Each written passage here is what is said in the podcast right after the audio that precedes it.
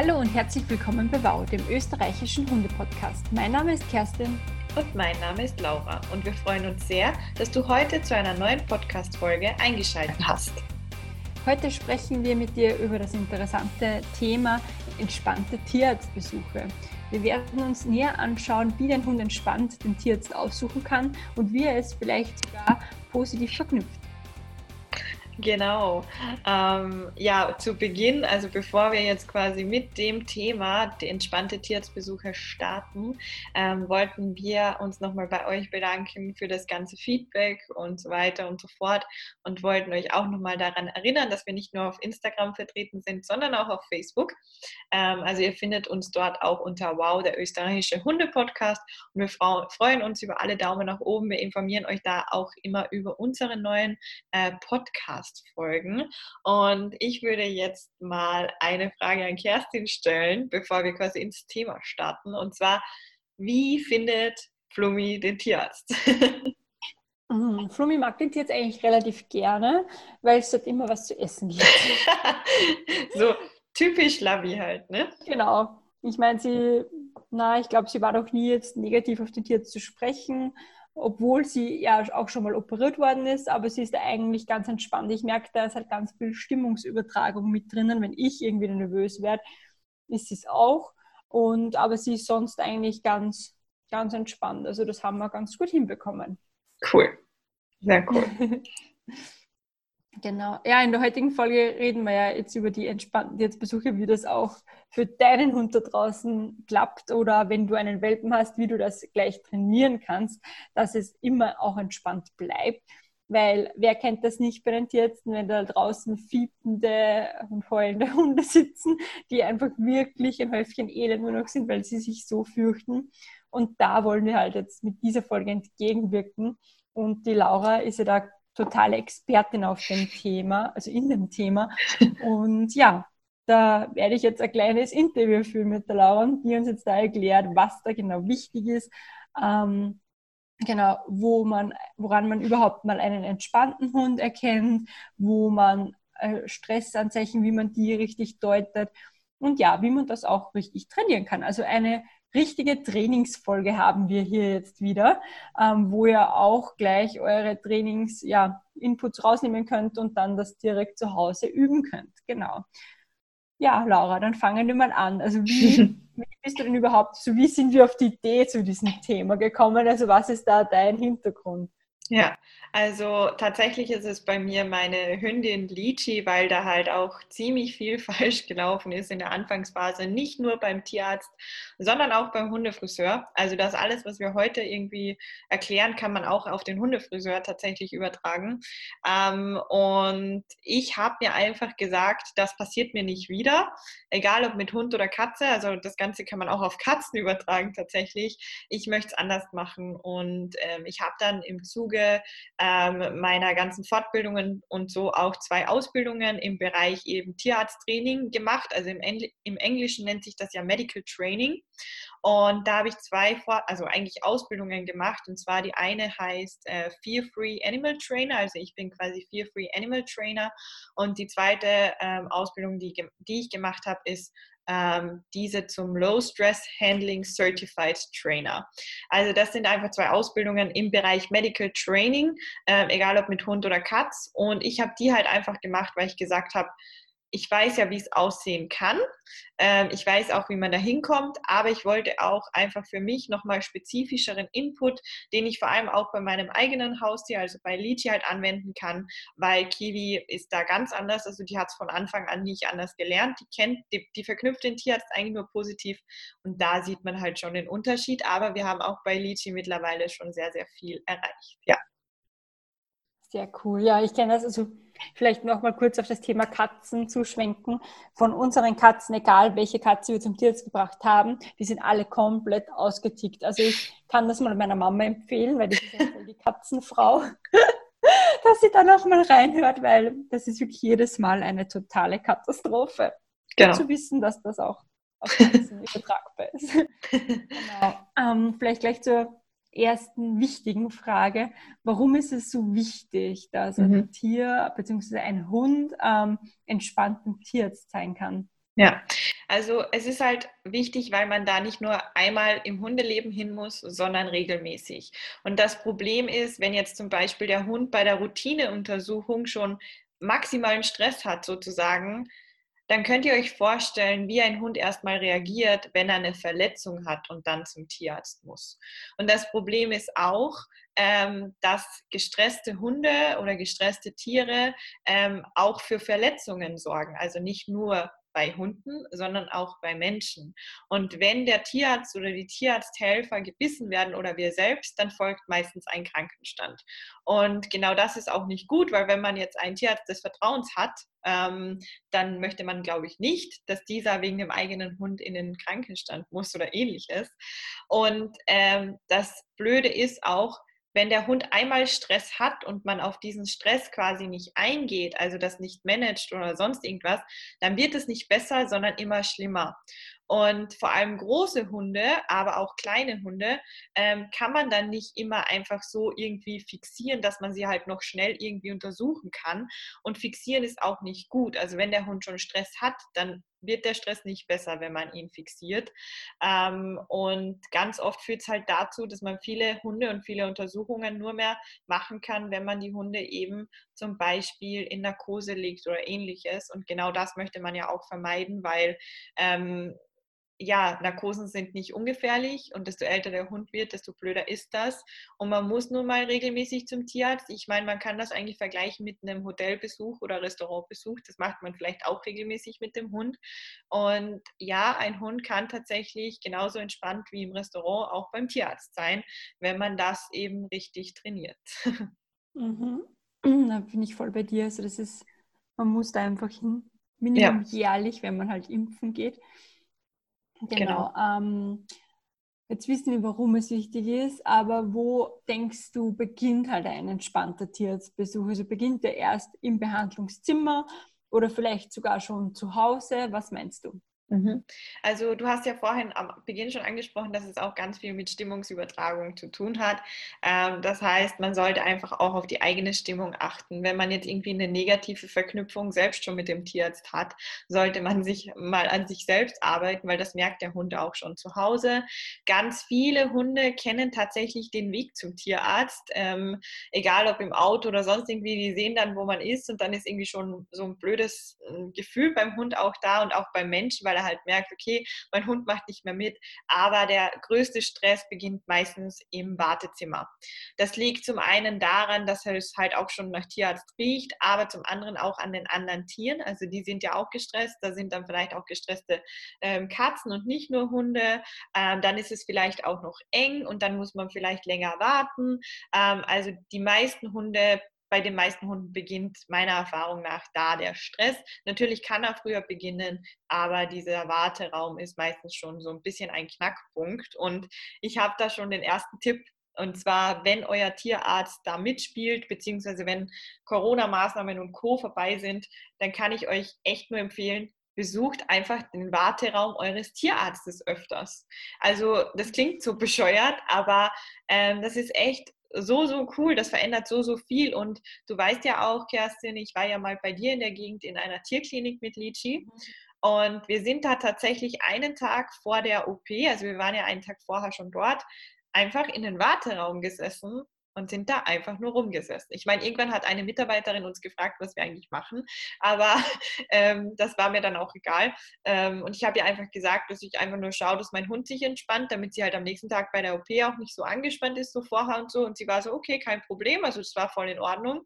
Und es war wirklich so am nächsten Tag, wir sind da rein und ich hatte zwar ein angespanntes Gefühl, weil einfach mein Hund in Narkose musste, aber mein Hund ist wirklich rein in den Warteraum, hat sich kurz orientiert und hat sich dann schlafen gelegt. Also das ist schon sowas, was halt auch für den Hund super cool ist, ja. Mm, das stimmt. Muss ja. man halt vielleicht im Idealfall vorher noch fragen, falls ihr, weil mein Tierarzt, also mein Haustierarzt, sagen wir mal, der ist halt relativ ein kleiner Warteraum. Und da, glaube ich, ist halt dann wirklich blöd, wenn man da ungefragt rumsitzt, kann ich mir vorstellen, weil da ist ja schon voll, ja. wenn man, ja, keine Ahnung, ganz normal hingeht, dann sitzen da so viele Leute. Ich war jetzt während der Corona-Zeit mal beim Tierarzt und da war es, obwohl Corona war, auch schon, sagen wir mal, enger, obwohl nur drei Leute drinnen gesessen mhm. sind. Also das ist ja. vorher lieber anfragen, aber grundsätzlich würde ich es auf jeden Fall auch so machen, besonders wenn man vielleicht dann eben so Operationen oder so hat und der Hund noch gar nicht da war. Ja. ja. Ähm, okay, dann haben wir schon ähm, die nächste Frage. Laura, woran würdest du sagen, erkennt man denn, dass der Hund beim Tierarzt dann tatsächlich entspannt ist? Also woran mhm. erkennt man den entspannten Hund? Also ich finde, ich kann das jetzt gar ich zähle das jetzt einfach auf, ich weiß nicht, wie viele Punkte das werden, aber erstmal erkennt man das daran, dass der Hund äh, im Warteraum eben auch schon entspannt ist und einfach sich dort auch hinlegt. Ähm, und bei ganz, ganz vielen Hunden erkennt man es auch daran, dass der Hund noch frisst. Also du hast ja schon gesagt, ähm, Flummi weiß auch, beim Tierarzt gibt es gutes Essen und so. Aber wenn Hunde mega gestresst sind, kann es sein, dass sie nicht mehr fressen. Und wenn der eigene Hund eigentlich vielleicht sogar sehr verfressen ist und plötzlich nicht mehr isst, dann ist es meistens schon ein Stressanzeichen und nicht unbedingt ein, ich habe keinen Hunger mehr oder so. Und natürlich erkennt man es auch daran, wie geht der Hund denn in den Behandlungsraum. Also meidet er das zum Beispiel, möchte er eigentlich gar nicht reingehen oder geht er an lockerer Leine mit? Wie ist die Körperhaltung? Also ist der Schweif, wenn er sonst immer oben ist, eigentlich unten und vielleicht sogar eingeklemmt so zwischen den Beinen und so. Ähm, einfach auf die ganze Körperhaltung des Hundes auch schauen. Und was ich euch wirklich empfehlen kann, wenn euer Hund zum Beispiel im Warteraum super toll entspannen kann und trotzdem dann im Behandlungszimmer so ein bisschen ähm, hochfährt und Stress zeigt, leint ihn einfach ab. Also wenn euer Tierarzt da zustimmt, leint den Hund einfach ab, lasst mal alles erkunden, dann erinnert er sich auch wieder, wo sind wir, oh, hier gibt es vielleicht gutes Essen oder sonst irgendwas. Ähm, und dann ist es auch kein Problem. Ähm, also da würde ich auf alle Fälle sagen, einfach den Hund auch ein bisschen erkunden lassen. Und das Gleiche gilt tatsächlich, wenn wir schon vorhin bei dem Thema waren, auch bei Katzen. Auch Katzen sollten das Behandlungszimmer erkunden, ja. Ja, sehr cool. Ich meine, das trifft jetzt natürlich alles voll auf Tierarztbesuche zu, nur die Stressanzeichen sind auch überall gleich. Mhm. Mich hatte ich jetzt an die ähm, Podcast-Folge erinnert mit Hundebegegnungen, was wir neulich besprochen haben, dass eben da auch ähm, ein Stressanzeichen bei Hundebegegnungen ist, ähm, dass die Leckerlis nicht mehr angenommen werden und man den Hund damit nicht mehr ablenken kann. Also genau. da, glaube ich, kennt eh jeder seinen Hund dann am besten und sieht dann hoffentlich die jeweiligen Stressanzeichen eh sofort und dann nochmal einen Gang zurückschalten und halt wirklich üben, üben, üben. Genau. Ja. Und nicht den Hund dadurch zwingen. Genau. Genau. genau. Ähm, dann haben wir jetzt schon gesprochen, wie ein entspannter Hund ausschauen soll. Aber wie schaut es aus mit ähm, dem Stressmanagement? Mhm. Also was hast du da für Maßnahmen für uns, für die Hörer, ähm, die du empfehlen kannst? Also ähm, prinzipiell ist es so, wenn der Hund noch fressen kann, ähm, beziehungsweise ähm, noch fressen mag, wie auch immer, und auch darf, weil wenn vor der OP kann der Hund natürlich nicht fressen, ähm, dann kann man mit Kauartikeln arbeiten, aber auch mit äh, sogenannten Schleckmatten, also dass man da eigentlich irgendwas drauf tut. Und generell habe ich die Erfahrung gemacht, bei Hunden, die nicht so verfressen sind, kommt zum Beispiel so eine Schleckmatte ähm, besser an als äh, ein Kauartikel. Ähm, das ist eine Stressmanagement-Maßnahme, die man halt ergreifen kann. Eine weitere Maßnahme, die ich empfehlen kann, ist auch, wenn man sagt, okay, der eigene Hund stresst im Wartezimmer halt echt total hoch, dass man mit dem Tierarzt vereinbart, man wartet nicht im Wartezimmer, sondern draußen irgendwo und wird einfach angerufen, wenn man dran ist. Ähm, das habe ich tatsächlich mit Liti auch schon gemacht. Also bei einer Tierärztin, wo wir auch öfter sind, die hat halt einfach einen relativ kleinen Warteraum und das ist einfach zu viel. Ähm, und da sind auch immer relativ viele Leute, sodass wir einfach im Freien oder im Auto warten und sie uns einfach anruft, wenn wir soweit sind. Ähm, es ist auch so in den Ausbildungen, also die ich gemacht habe, ähm, bei besonders gestressten Hunden lernt man auch, welche Medikamente man verwenden kann. Ähm, das sollte man aber auf jeden Fall mit dem Tierarzt vorher absprechen, also nicht einfach geben oder so. Da werde ich jetzt auch bewusst nichts nennen, aber es gibt Medikamente, die recht gut helfen. Und wenn man jetzt natürlich eben das Problem hat, dass der eigene Hund schon gar nicht mehr frisst, dann muss man sowieso ganz viel Training machen. Aber vor einer OP zum Beispiel wende ich ganz gerne Tellington Touch Maßnahmen an. Also Tellington Touch ist quasi so eine Art hm, Hundemassage, würde ich jetzt mal sagen. Ähm, aber jetzt irgendwie auch nicht. Ich weiß gar nicht, wie ich das genau erklären soll. Ähm, da können wir euch ja vielleicht auch ein Buch verlinken oder so, welches ich auch habe. Ähm, also Tellington Touch entspannt Hunde super toll, wenn sie das mal kennengelernt haben. Da gibt es ganz, ganz verschiedene Möglichkeiten, also nicht nur Berührungen, sondern auch andere Möglichkeiten.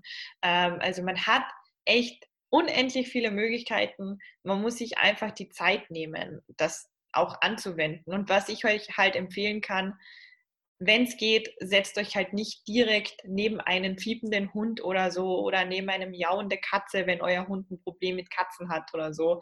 Also schaut da wirklich, dass ihr ein bisschen Abstand auch habt, sofern es halt geht. Ja. Genau, super, sehr cool.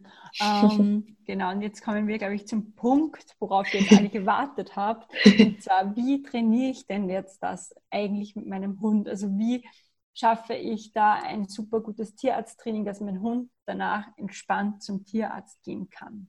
Ja, also du hast es ja vorhin schon angesprochen, vor allem Welpen ähm, können da halt auch recht viel schon lernen oder auch negative Erfahrungen sammeln.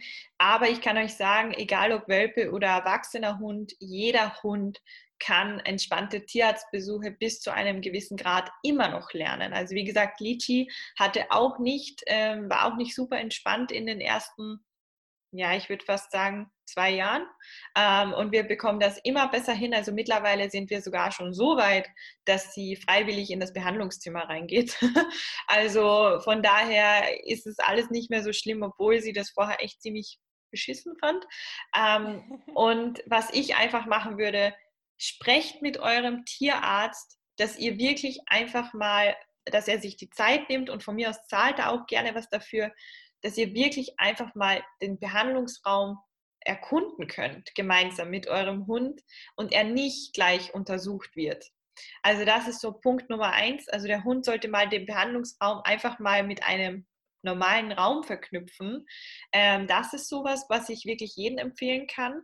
Was ich auch empfehlen kann, ähm, untersucht den Hund vielleicht nicht immer gleich am Tisch. Also wenn es irgendwie möglich ist und euer Hund vielleicht auch größer ist oder sonst irgendwas, überlegt euch, wo könnt ihr den Hund noch untersuchen. Also geht es auch am Boden zum Beispiel oder so wie bei Lichi, ähm, der haben wir das letzte Mal Blut abgenommen, während sie bei mir am Schoß gesessen ist, weil das für sie entspannter ist. Und ähm, was ganz, ganz wichtig ist, bitte übt keinen Druck auf euren Hund aus. Also lernt wirklich dass er entspannt da reingeht, dass er dort auch entspannt ist und baut wirklich Kooperationssignale auf. Ein Beispiel für so ein Kooperationssignal wäre, dass euer Hund zum Beispiel den ähm, Kopf auf, euer, auf eure Handfläche oder auf die Handfläche der Tierarzthelferin oder so ablegt und sich dann die Augen ähm, anschauen lässt oder die Ohren zum Beispiel. Warum ich äh, sowas wirklich für ganz, ganz wichtig halte, ist einfach, wenn der Hund ähm, Kooperationssignale gelernt hat, dann wissen wir immer, kann der Hund noch mitarbeiten oder kann er es im Moment nicht. Das heißt, wenn der Hund das Kooperationssignal abbricht, dann braucht er einfach eine kurze Pause sozusagen. Und dann geht es meistens auch gleich wieder weiter. Also wenn der Hund keine negativen Erfahrungen gemacht hat, dann sagt er halt, okay, du hast jetzt ein Auge angeschaut, ich brauche mal kurz eine Verschnaufpause, einfach einmal durchatmen und wir machen das nächste Auge quasi. Ähm, also wirklich, es gibt so, so viele verschiedene Kooperationssignale, die man einem Hund beibringen kann, sogar fürs Blut abnehmen. Also es gibt da ganz, ganz viele Möglichkeiten und das ist wirklich das Beste, was man mit Hunden machen kann, weil einfach das Problem ist, so wie ich es am Anfang schon erwähnt habe, ähm, wir können, wenn wir den Hund auch noch fixieren in einer Stresssituation, ähm, dann wird der Stress nur mehr. Und desto öfter er diese Erfahrung macht, desto schlimmer werden Tierarztbesuche für den jeweiligen Hund. Und deshalb kann ich euch das wirklich nur ins Herz legen und nehmt euch auch wirklich die Zeit, wenn euer Hund bereits vor dem Warteraum Stress hat, einfach mal öfter an der Tierarztpraxis vorbeizuspazieren. Euren stinknormalen Spaziergang einfach mal ähm, in die Richtung zu verlegen, sozusagen. Ähm, das kann ich euch auch empfehlen. Ähm, und bittet euren Tierarzt auch wirklich da mitzumachen. Also, dass er wirklich sagt, okay, wir arbeiten da gemeinsam dran, ähm, weil es ist auch, wenn euer Tierarzt nicht so überzeugt ist, das ist auch für euren Tierarzt besser. Also Tierarztbesuche werden entspannter für Hund und Mensch. Es gibt weniger Verletzungen, wenn man wirklich Tierarzttraining macht. Und es gibt auch, also es ist auch so, dass sie eigentlich dann schneller, ähm, dass man schneller fertig ist. Weil wenn ein Hund sich ständig wehrt, ähm, muss man ja auch ständig gegen den Hund arbeiten. Und genau das ist ja eigentlich das, was man nicht möchte. Und wenn der Hund aber die ganze Zeit mitmacht, dann ist man eigentlich recht schnell fertig mit dem Besuch. Ähm, und der Tierarzt kann somit auch mehr Kunden eigentlich betreuen. Also das ist definitiv so der Fall, ja.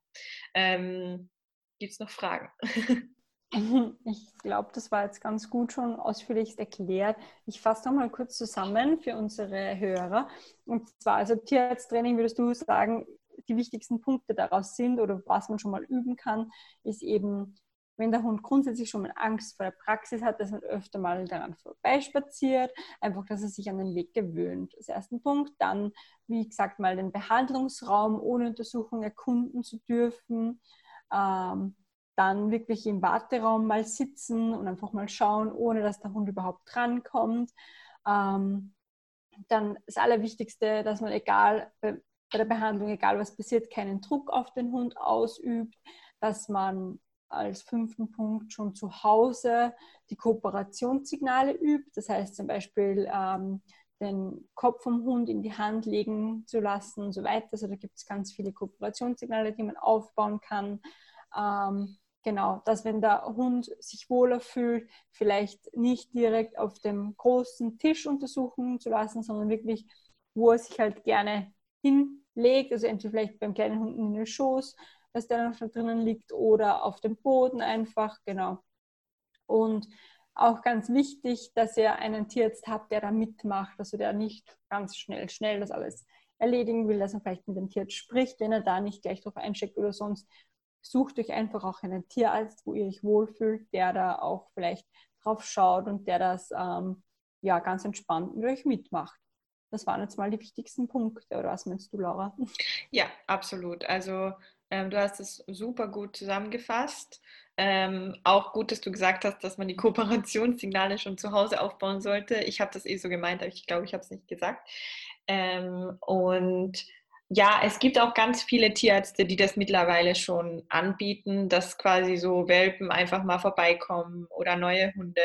Natürlich muss man manchmal dafür zahlen, aber das lohnt sich so, so sehr. Also ich habe wirklich äh, Lichi auf die diversen Dinge halt auch vorbereitet. Plus zum Tierarzttraining zählt halt auch, dass man dem Hund auch zu Hause ohne Stress zum Beispiel die Ohren eintropfen kann oder einen Verband anlegen kann oder sowas. Also das hilft auch euch, weil was bringt es euch, wenn ihr zu Hause immer zwei Personen braucht, um sowas zu machen, wenn ihr eigentlich alleine wohnt? ähm, das ist halt auch nicht entspannt und euer Hund soll ja entspannt bleiben. Und ich kann euch das wirklich nur ans Herz legen. Und wie gesagt, wenn ihr da Unterstützung benötigt oder sonst irgendwas, das alles geht online. Also ich kann euch da auch online helfen, wenn ihr nicht aus Kärnten seid. Das ist alles kein Problem. Und wie gesagt, ich habe da zwei fundierte Ausbildungen, habe diverse Erfahrungen, habe auch schon bei Tierärzten Vorträge gehalten. Also ja, ich glaube, ich bin da die richtige Ansprechpartnerin. genau. Ja, super. Dann haben wir das gut zusammengefasst. Also ich hoffe, ihr könnt euch da viel, viel mitnehmen.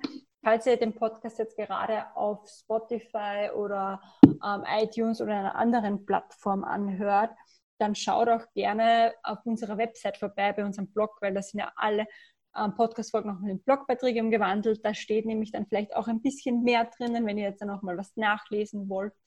Ähm, genau, und dann könnt ihr das vielleicht noch mal schriftlich anschauen, falls ihr jetzt nicht mitgeschrieben habt oder euch das nicht merken könnt oder wollt. ähm, genau.